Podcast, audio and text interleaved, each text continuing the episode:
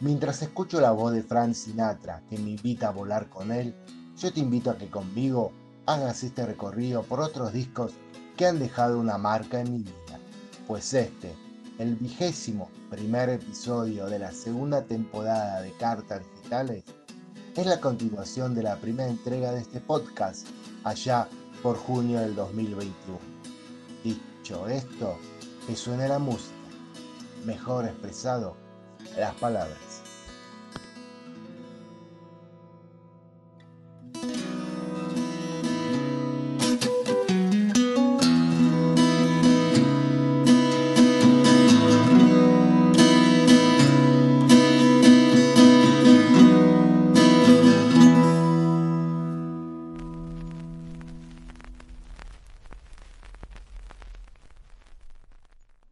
Tracy Chapman, modelo 1988.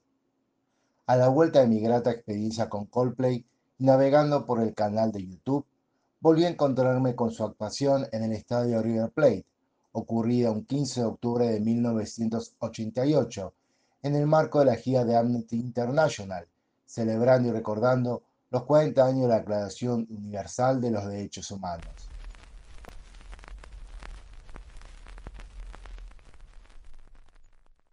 Verla en la pantalla me revivió la emoción y la sorpresa de haberla visto en directo ese día, sola en el inmenso escenario, con su guitarra y su potente y rica voz.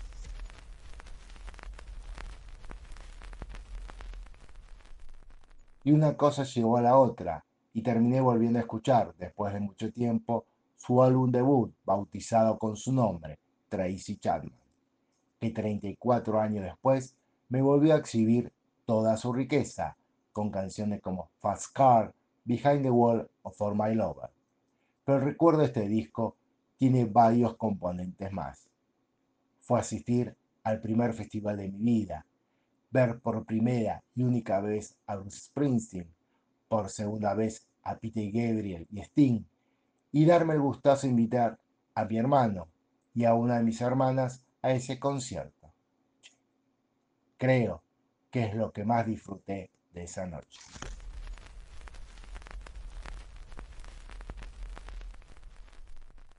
Elton John, modelo 1992.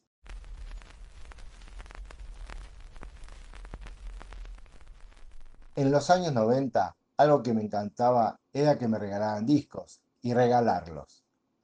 Así que cuando me tocó el momento de pensar en qué regalar a la mujer que mi radar tenía en la vida, la cuestión no fue qué obsequiarle, sino pensar qué disco se le regala a la chica que te atrae y a la que conoces poco. Era una jugada importante. Podría la jugado, valga la redundancia, y darme mi experto musical y comprarle un disco que me parecía debía escuchar. Pero mi objetivo final aconsejaba la máxima prudencia.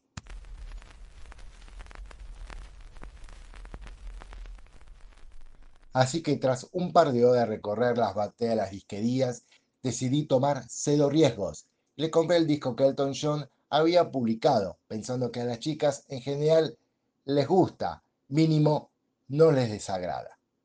Pero 30 años después, me doy cuenta de que sin saberlo elegí ese disco para decirle a esa mujer, hoy mi esposa, que de entrada para mí ella era, es The One, la única.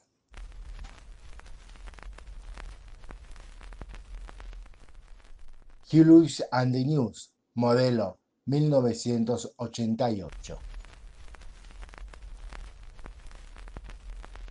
No sé si fue porque tenía mi propio sueldo y mis padres no me pedían que aportara para afrontar los gastos del departamento donde vivíamos, o el espíritu navideño se me había metido en el cuerpo y en el alma.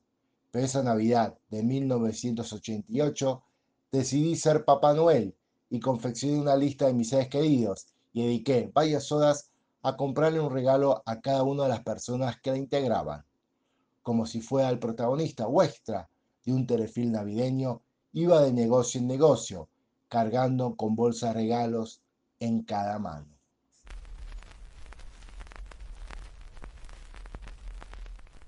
Además, pensé el regalo para cada uno, Nada de comprar uno estándar para repartir. Cuando me tocó el turno de pensar en mi hermano, que ya por esos días le daba y le daba a su primera guitarra eléctrica, la que aún conserva, obviamente decidí comprarle un disco de vinilo.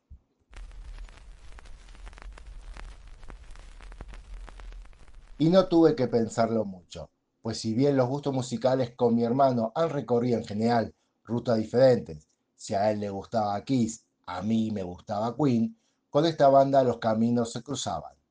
Esa banda era Hugh Lewis and the News, con su clásico rock de bar que llegó a los estadios. Entonces compré el disco que ese año habían editado y que se titula Small World, en el cual daban, musicalmente hablando, para mí, un paso adelante y mostraban toda su calidad musical. Aún hoy, cuando lo escucho, descubro que es el disco que más me gusta de ellos y que Hugh Lewis and the News está entre mis bandas más queridas. Lo que no recuerdo es si le pregunté a mi hermano si el disco le había gustado. Se lo voy a preguntar esta Navidad.